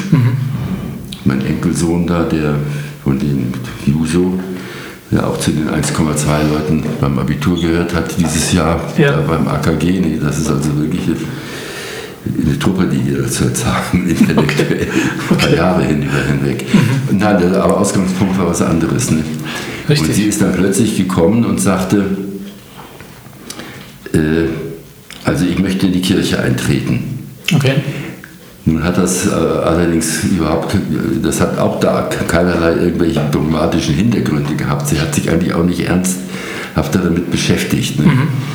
Aber sie hat gesagt, äh, fast alle Menschen, denen ich hier in Schwabach begegne und zu denen ich Kontakt finde und wo ich noch schnell akzeptiert werde und wo ich spüre, die Leute freuen sich, dass, dass es mich gibt sozusagen und dass ich hier bin, die sind alle irgendwie und ist katholisch oder evangelisch, auf jeden Fall, sie sind äh, kirchennah. Das ist mir so auch noch nicht aufgefallen. Es gibt natürlich auch andere edle Menschen außerhalb, Klar. das ist sicher keine Frage. Aber dieses Gefühl, dass es einen bestimmten Teil der Gesellschaft gibt, in dem man sich auch besonders wohlfühlt, Ja. das hat sie, ohne dass wir da je ein Wort drüber gesprochen hatten, eigentlich genauso empfunden, wie ich das vorher selbst auch empfunden habe, mein Leben lang. Das gilt nach wie vor. Okay. Mhm. Das gilt nach wie vor. Ja. Und deswegen bin ich in den kirchlichen Aktivitäten aktiv. Das- Ich habe ja jetzt hier wirklich eine Zeit lang heftig zu tun gehabt, eine Million Mark einzutreiben für die Sanierung der, der, der, Stadtkirche, also aus der Bevölkerung heraus, ein ein Millionen Loch zu schließen. Ja. Das ist gelungen, wobei der Rudi auch mitgewirkt hat. Ja. der ist auch sehr äh, Schwabacher-lastig, ne? Also ja, der, ja, der ja, macht ja, auch sehr viel. ja, ja. Genau. Ähm, wir kommen so langsam zum Schluss. Und zwar ähm, äh, wollte ich noch eins fragen, was sagt man so einem Peter Reis, der aus derselben Partei ist äh, wie Sie, ähm, zum Amtsantritt? Also haben Sie sich da ausgetauscht oder beobachtet man, das von der Ferne und sagt, ah, gut, SPD ist wieder mal dran? Also der Unterschied zwischen ihm, ihm und mir war ja zunächst einmal, dass er schon sechs Jahre im Stadtrat war. Und für mich die erste Stadtratssitzung, die ich geleitet habe hier in Schwabach, auch die erste meines Lebens war. Okay. Ich war vorher in keinem, keinem kommunalen Gremium fertig und irgendwann in einer Wahlversammlung, äh, nee, das war aber in, in einem Artikel, da hat mich da äh, die Journalistin gefragt, welchen Ratschlag ich denn dem Peter Reis gebe. Und da habe ich dann natürlich gesagt, und daran habe ich mich auch eisern gehalten, Ja. Ich brauche dem Peter Reis keinen Ratschlag zu geben. nicht? Der hat wesentlich mehr Erfahrung, als ich hatte beim Amtsantritt. Okay. Und der wird das schon, der, der wird das schon machen. Wenn Ja. er mich fragt, irgendwie was, das kommt vor, hat mich Tür aber auch gefragt, wenn irgendein Ereignis, also jetzt nicht, was er machen soll, aber, aber wenn es irgendwie geht, wie bestimmte Vorgänge da in der Vergangenheit waren und, und zu bewerten sind, dann hat er auch meine Meinung auf Wert gelegt. Ja. Hätte ich ja umgekehrt auch gemacht. Also wenn man sich nicht gerade Ja. hasst, dann ist das doch eigentlich selbstverständlich. Wir sind ja, haben ja nichts gegeneinander. Er ist ja, ist ja ein feiner Mensch, also der Ja. ja. auch, keine Frage. Ne? Seinen Eltern bin ich, mit Vater bin ich dann auch die Woche wieder beieinander, mal Marionettenbühne. Ja. Also ist ja alles, läuft ja immer über mich. Nee, also äh, da habe ich ihm überhaupt, kann ich mir jetzt nicht vorstellen, dass ich ihm irgendeinen Ratschlag gegeben habe und auch nie das Gefühl habe, dass ich vielleicht einen geben müsste, aber nö. Okay. Der hat ja gesehen, wie es läuft. Ne? Ja, richtig, 38 Jahre lang hat er- oder so lange Man gelebt kann hat. natürlich auch an- anders machen, aber Das stimmt. Ähm, dann kam die Corona-Zeit, da war sowieso alles Ausnahmezustand. Aus, Ausnahmezustand, das Da kann man alles recht. miteinander vergleichen. Und jetzt natürlich Ja. mit, mit, den, mit den Flüchtlingen in diesem, in diesem Ausmaß jetzt, das, Mhm. das hatte ich natürlich auch nicht Das stimmt. erlebt. Ne? Ja, je, jede Periode hat so ihre eigenen. Herausforderungen. Ne? Ja. Ähm, äh, letzte Frage, offizielle Frage ist, äh, weil ich, äh, wir haben ja jetzt schon länger probiert, uns zu treffen. Ich glaube, im Mai haben wir den ersten Kontakt oder März sogar. dann, ja. Jetzt ist äh, Ende Juli. Ähm, was machen Sie denn heute noch? Also, wie beschäftigt sich denn ein ehemaliger Oberbürgermeister heute? Ja, also heute erstmal erstmal ein bisschen das Bürgerfest äh, aufräumen. Ich habe ja dann einiges da äh, auch zu, zu verwalten gehabt und das mal alles zusammenstellen. Wir sitzen die Woche dann noch wieder beisammen und das nächste Bürgerfest ist vor dem Bürgerfest, nee, nach dem Bürgerfest ist vor dem Bürgerfest. Ja. Nein, da bin ich dann zu Hause äh, und werde ein bisschen, weil meine Frau sehr schwer berufstätig ist oder war, sowohl am Gymnasium den letzten beiden Jahren als insbesondere mit in, dir im Institut hier, Ja. das dann auch schon weit über 30 Jahre besteht. Und Auch vorher- 30 Jahre von Ihrer Frau geführt? Ja, ja, so ihre, Okay. ihre, Okay. ihre höchstpersönliche Gründung. Ne? Okay. Da ist sie nun schon lange hier, noch nicht so ewig. Ja. Ursprünglich mal ein paar Häuser weiter vorne, dann hat der LZB da das Haus mit den Säulen und Mhm. Ja. jetzt dann also hier. Okay. Und das sind so 300, 400 Schüler die Woche, die hier ein und ausgehen. ne? Und dann kommt die Erwachsenenbildung dazu. Ja. Also es hat sich, es ist, wirft nicht viel ab, Mhm. aber wird eigentlich gar nichts ab. Also muss es eigentlich gar nicht machen. Ne? Aber, Okay. Aber macht es halt gern und so bleibt es dann auch. Und dann werde ich ein bisschen das Abendessen vorbereiten. Sie werden es nicht für möglich halten. Äh, und ansonsten dann habe ich die Zeitung von heute, bin ich noch nicht dazu gekommen. Also Schwabacher Tagblatt habe ich schon gelesen. Ja. Die Süddeutsche, die eigentlich schon mein Haupt- und Magenblatt ist, äh, habe ich noch gar nicht, bin ich noch überhaupt nicht dazu gekommen. Okay. Mhm. Aber sonst geht die Woche rum. Es sind relativ viele Termine da im Augenblick. Äh, es hat mir fast zu viel. Ja. Wobei ein Teil der Termine damit zusammenhängt, dass das so Nachholungen sind aus Corona-Zeiten. von Sitzungen von Corona-Zeiten. Also das will ich jetzt auch nicht übertreiben. Ja. Aber ansonsten geht es natürlich langsam voran. ich lese relativ viel, weiterhin Literatur. Die Jobs haben Sie gar nicht erwähnt, den Bayerischen Bibliotheksverband und den Mittelfränkischen Bibliotheksverband. Das wäre tatsächlich zu viel Ja, ja, gewesen, zu das viel. alles Aber das war eine Arbeit, die, die ich mit äh, gewisse Leidenschaft reingesteckt habe, Mhm. Ja. Mhm. weil da in Bayern auch was zu leisten war. Und zwischen kirchlichen und, und, und kommunalen Bibliotheken und wie da, Mhm. wer da wie an wo in München an die Zuschusstöpfe kämpft und wie man überhaupt vor Ort miteinander umgeht, ob man sich bekämpfen will Ja. oder auch mit Partnerschaften schließt. Also da bilde ich mir ein, habe ich Segen gestiftet Mhm. für beide, wobei ich den Eindruck dann hatte, das ist ja hauptsächlich die katholische Kirche, Ja. äh, die da eigene Bibliotheken betreibt, öffentliche Bibliotheken, ne? Mhm. also allgemein zugänglich zum, zum Entleihen von Büchern Ja. oder anderen Medien, äh, wo die dann auch von mir den Eindruck hatten, dass ich jetzt dann nicht als Kirchenfeind Mhm. bei denen erscheine, sondern wirklich, dass mir daran gelegen ist, dass es die durchaus weiterhin gibt, Mhm. Ja. aber dass sich auf einer, in einer Gemeinde, Kirche und, und politische Gemeinde da nicht äh, zerstreiten und zermürben, Mhm. dass sie, sondern sehen, wie sie sich zusammenschließen. Ich habe also eine Reihe kirchliche Bibliotheken dazu gebracht zu schließen, Okay. wenn die, wenn die öffentliche der, der Kommune stärker war Mhm. und wenn die Garantie bei der Kommune da war, dass die Fachpersonal einstehen, einstellen Ja. und nicht so nebeneinander so ein bisschen Ausleihbetrieb machen ne, Mhm. von Büchern, die da abgegeben werden, Ja. äh, von Leuten, die, die, die loswerden wollen nach der Erbschaft und die dafür noch eine Spendenbescheinigung haben wollen. Also das, aber das am Rande, das, Ja. da bin ich, ja, das, das, das war erfolgreich, ja. Okay. Gut, dann komme ich noch zu meinen zwei obligatorischen Fragen. Und zwar, welcher Ort in Schwabach gefällt Ihnen denn am besten? Also, was mir, da habe ich mal einen schönen Aufsatz drüber geschrieben, aber der ist schwer zugänglich, aber Sie ihn haben wollen. Ich, also, ich Gerne. bin mal, die Stadtkirche hatte Jubiläum. Und ich habe da mal Betrachtungen über diese Nähe der Stadtkirche zum Rathaus Ja. geschrieben und hab, kann mich noch erinnern, dass ich so angefangen habe. Also, wenn man morgens Sonntag mal nicht in die Kirche geht, dann hat man ein schlechtes Gewissen, aber wenn ich im Rathaus sitze und sperre Tür und Angeln auf, dann kann ich also die Orgel spielen hören, dann kann ich, wenn einigermaßen die Leute gut singen können, dann, dann höre ich den Gesang. Und manchmal, wenn der Pfarrer richtig gut laut spricht und deutlich und langsam, wie es gehört, Ja. dann verstehe ich auch die Predigt. Ne? Okay. Und dann komme ich so ein bisschen rüber ins, ins äh, Miteinander von Staat und Kirche im Allgemeinen und im Besonderen in der Stadt und in der Gesellschaft und im Staat. Und ja, also dieses, ist, die Legende ist ja so, die, die, die Stadtkirche ist äh, gebaut worden, 14, ist sie 1495 eingeweiht worden, also kurz vor der Reformation ist das sozusagen eine katholische Kirche gewesen, obwohl es ja die Trennung ja nicht gab bis dahin. Ja. Ähm, aber die Einführung der Reformation, das Rathaus 1528 und die Einführung der Reformation hier, die ist keineswegs friedlich verlaufen. Okay. Es gab also kein, keine Toten, glaube ich.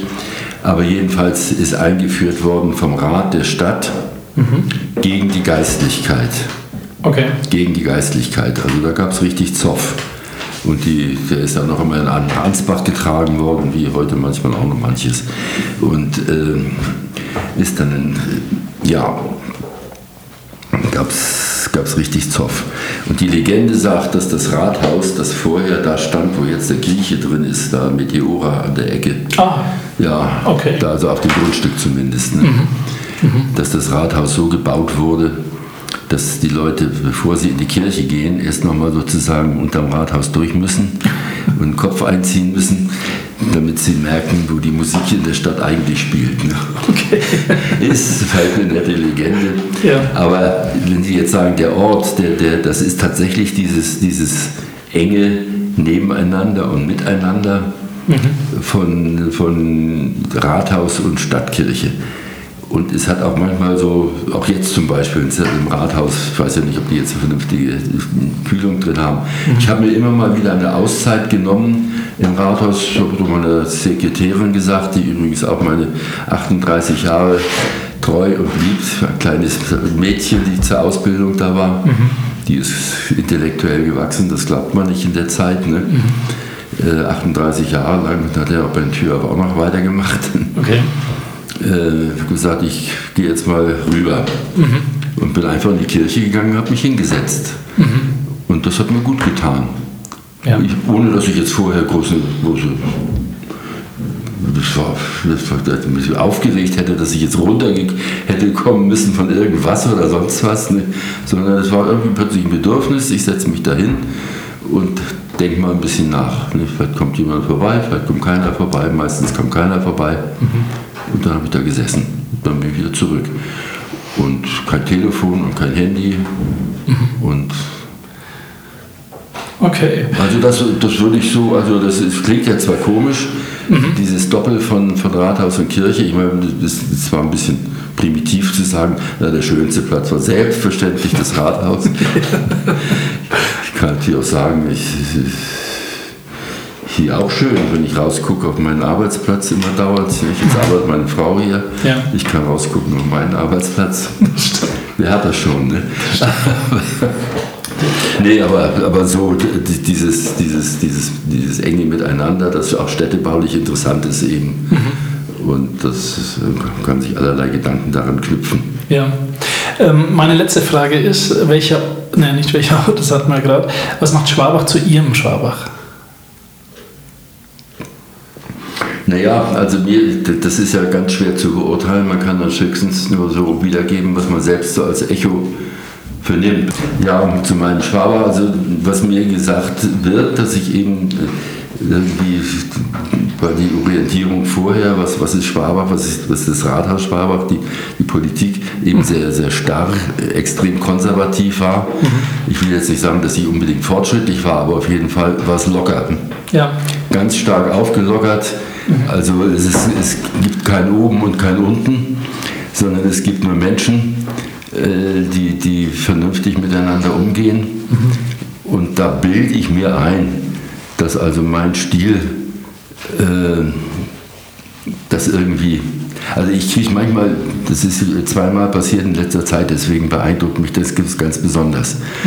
Da lag äh, nacheinander eine Frau und ein Mann in Rot auf der Palliativstation. Und ich kenne, ich habe natürlich vergessen, was ich im Ruhestand mache. Ich bin jetzt in einem Chor sehr massiv tätig. Ich werde in unseren alten, wenn er wieder anfängt, einen zweiten einsteigen und in einen Kammerchor werde ich auch noch gehen. Also ich habe eine Reihe Konzerte vor mir, Okay. mit deswegen auch viele Proben und so weiter. Das ist also ein ausgeprägtes Hobby von mir geworden. Eine Frau aus dem aus der Kantorei, die dort ehrenamtlich auf der Palliativstation arbeitet. Die hat mit denen gesprochen, wie das so war in ihrem Leben. Die sind beide inzwischen gestorben. Und die haben gesagt, ach, sie haben bei der Stadt Schwabach gearbeitet, ne? also bei der Stadtverwaltung. Ne? Und dann sagt die, dann ist aus denen ein solcher Lobesquall, äh, Lobesschwall an, an, über mich an- in meiner Eigenschaft als ihr Chef herausgekommen, dass sie das gar nicht fassen konnte. Ne? Sagt, ich finde den gar nicht so doll. Nicht so, also, na gut, wir kennen uns gut. Ne? Aber so muss man ja auch nicht übertreiben. Ne? Äh, also das muss unglaublich gewesen sein. Ne? Ja. Aber das ist ja dann jetzt so eine spezielle Situation. Aber ich denke, dass da so ein Eindruck da ist, dass sich da das so geändert hat. Äh, Und wir haben es ja gestern Abend hier auch beim, beim, beim Schluss des Bürgerfestes, war- waren Sie vielleicht nicht da, auf 22 Uhr. Ne? Da habe ich schon geschlafen. Also was sich da abgespielt hat gestern, ne? so, also viel wie noch nie. Und das war dann auch der Sinn der Reden, also da, ich habe ja nicht geredet, aber der, der, dass doch so ein, ein, ein, ein gutes Klima herrscht in der Stadt, äh, das ich mitgeprägt habe, das will ich schon mal sagen, durch mein, öffentlich, durch mein Wesen, durch mein öffentliches Auftreten, durch meinen, glaube ich, auch erfolgreichen Versuch, das hier nie zu irgendwelchen Entgleisungen in der Politik kommen zu lassen. Also äh, gut, ich bin, bin vom Kern aus wirklich Sozialdemokrat. Wenn ich unter anderen Umständen aufgewachsen wäre, es vielleicht auch anders gewesen, das will ich gar nicht sagen. Aber auf der anderen Seite, das sind ja alles ehrenwerte Leute. Ne? Die teilen zwar nicht meine Ansichten, aber es sind hier die Mitmenschen, die geben sich genauso Mühe Ja. wie ich. Und, äh, und das wissen die auch, dass ich so denke. Und, und die denken es von mir auch. Also es ist alles, alles wahr. Wir haben unter der Woche jetzt äh, haben wir, haben wir den sogenannten Ratstisch. Der findet zweimal statt in dem alle, alle ehrenamtlichen Stadträte und auch hauptamtlichen, also berufsmäßigen Stadträte, mhm. die im Ruhestand leben, und mit den Ehrenamtlichen geht das ja oft weit zurück, nicht? also Jahrzehnte, die waren mal kurz drin oder ja. kommen dann vielleicht auch nicht. Mhm. Die kommen da, also selbstverständlich, das ist für, für sie mit der schönste Termin. Und ich gehöre natürlich auch dazu. Ne? Mhm. Und dann ist das die Erzählung von, von alten Zeiten. Mhm. Und dann ist das eventuelle Freund-Feind-Denken in, in parteipolitischen Kriterien, also sowas von, von entschwunden. Ne? Ja. Und das, äh, das ist, solche Sachen bestätigen mir das eigentlich, dass ich da meinen Anteil daran habe, mhm. dass das so, so gekommen ist. Und dass sich das dann auch zeigt und bewährt äh, in Situationen, wo man dann auch die Hilfe der Gemeinschaft braucht. Mhm. Und wie jetzt also was damit mit, äh, auch in der Ukraine Hilfe also abläuft, ja. das ist ein Märchen kann ich Ihnen ja noch erzählen, das zählt jetzt nicht dazu, aber wie es zur Integrationsstiftung gekommen ist. Gerne. Also es, äh, es gab ja die Bürgerstiftung, die habe ich also, das ist mein Kind. Mhm. Ich wollte die aber eigentlich nicht äh, wollte die äh, anders nennen, eingeengter auf einen Zweck, mhm. damit sie besseres Profil kriegt. Ja. Habe mich aber im Stadtrat nicht durchgesetzt. Die haben da jetzt also die Satzung reingeschrieben, was alles gefördert werden kann, also mit allen anderen Worten alles. Mhm. Äh, ich hatte den Vorschlag Integrationsstiftung, wobei es damals überhaupt nicht um Ausländer ging, 2002, 2003, ja. sondern um Jung und Alt und Arm und Reich und was weiß ich. Mhm. Äh, Im Jahr 2013, 14, 14 wird es vielleicht gewesen sein, kriege ich plötzlich einen Anruf von einem Herrn Jesinghausen, der Name war mir geläufig, auch in seiner Eigenschaft als SPD-Mitglied. Ich habe den aber nie kennengelernt. Ich wusste, dass der mal früher Vorstandsmitglied bei den Stadtwerken in Nürnberg war, bei der EWAG da oder wie die früher hießen, also lange her, dass der sich selbstständig gemacht hat und Personalberatung gemacht hat und steinreich geworden ist. Ich wusste, dass der in Limbach der ist, hatte aber sich hier nie am öffentlichen Leben beteiligt. Ich habe ihn auch nie gesehen. Wir haben selber gesagt, wir kennen uns jetzt äh, 40 Jahre, äh, wir sind 40 Jahre in derselben Partei hier im selben Ort, haben es aber nie gesehen. Ne? Mhm. Erzählt er folgendes: Er hatte Bauchspeicheldrüsenkrebs und bei einer Prognose von 98 von 2% Überlebenschancen mhm. hat er es gerade geschafft. Okay und er möchte aus Dankbarkeit seiner, der Gesellschaft was zurückgeben. Ich erzähle das wirklich so außer der Reihe, mhm. aber man sieht, was es noch geschehen kann im Leben. Ne? Ja. Äh, er möchte was zurückgeben in die, in die Gesellschaft äh, und auch aus einer gewissen Dankbarkeit natürlich fürs Überleben. Und er hat äh, nur eine Tochter, die ist verheiratet, die können keine Kinder bekommen und die sind einverstanden mit all dem, was er jetzt macht und die haben selber viel Geld mhm. sowieso, also das ist alles überhaupt kein Thema. Und dann äh, war zu dem Gespräch noch eingeladen der frühere Stadtkämmerer Richard Schwager, der auch gestern wieder bei dem Bürgerfest, mhm. es kommen immer dieselben Leute. Ne? Ja. und die ehemalige Landtagsabgeordnete Helga Schmidt-Bussinger. Mhm. Wir drei waren eingeladen. Also offensichtlich aufgrund der Parteizugehörigkeit, aber weil wir eben auch was zu sagen hatten hier mhm. in Schwaber. Und da also gesagt, ja, Stiftungskapital eine Million Euro. Dazu noch ein paar hunderttausend, äh, damit man, bevor da irgendwelche Zinsen fließen, mhm. die dann ja sowieso nicht richtig geflossen sind, weil dann die Niedrigzinsphase kam. Ne? Das ja. War, war, ja für Stiftungen fürchterlich. Äh, und das hat dann alles äh, so seine Zeit gebracht. Also der Jesinghausen ist vorletztes Jahr gestorben, dann doch. Er war also sehr anfällig da mit dem Immunsystem, aber mhm. die Stiftung war dann mit trockenen Tüchern, das heißt die Regierungsgenehmigung war da, alles war da. Wir haben dann auch noch umwandeln können weil wir schon gesehen haben, diese Zinsgeschichte, wer weiß, wie lange das dauert. Man konnte dann, wir wollten den ja jetzt nicht mehr für die Ewigkeit lassen, die Stiftung, sondern sogenannte Verbrauchsstiftung. Also so in 15 Jahren darf das Kapital aufgebraucht werden, damit mhm. in der Zwischenzeit wirklich was passieren kann. Ne? Ja. Und dann kommt die Nachricht, die Tochter kriegt doch ein Kind. Und okay. zwar Zwillinge. Okay. Das ist schön. Die gehen jetzt demnächst zur Schule mhm. und sind pumper gesund. Unglaublich, ne? Ja. Das ist, ist, es ist, es ist fast wie es war einmal. Ne? Ja, da haben Sie recht. Das stimmt. Gut, dann bedanke ich mich sehr herzlich bei Ihnen. Und was wird jetzt da draus? Da wird jetzt äh, ein gutes Gespräch daraus, das hoffentlich den Hörer sehr interessiert. Ich würde auch gerne, vielleicht stellvertretend für manche Hörer, äh, Ihnen danken, dass Sie Schwabach zu dem Schwabach gemacht haben in 38 Jahren, das es heute ist. Ja, ja. Genau. Ja, ich danke Ihnen, Herr Hartwig Reimann. Vielen Dank. Um keine Episode zu verpassen, abonniere Gold im Ohr auf Apple Podcasts, Spotify und allen gängigen Podcast-Portalen. Gold im Ohr findest du auch auf Instagram und kannst hier sogar mitentscheiden, wer unser nächster Interviewgast sein wird. Für Anfragen aller Art wende dich bitte an die E-Mail-Adresse goldimohr@mail.de. Servus, bis zum nächsten Mal.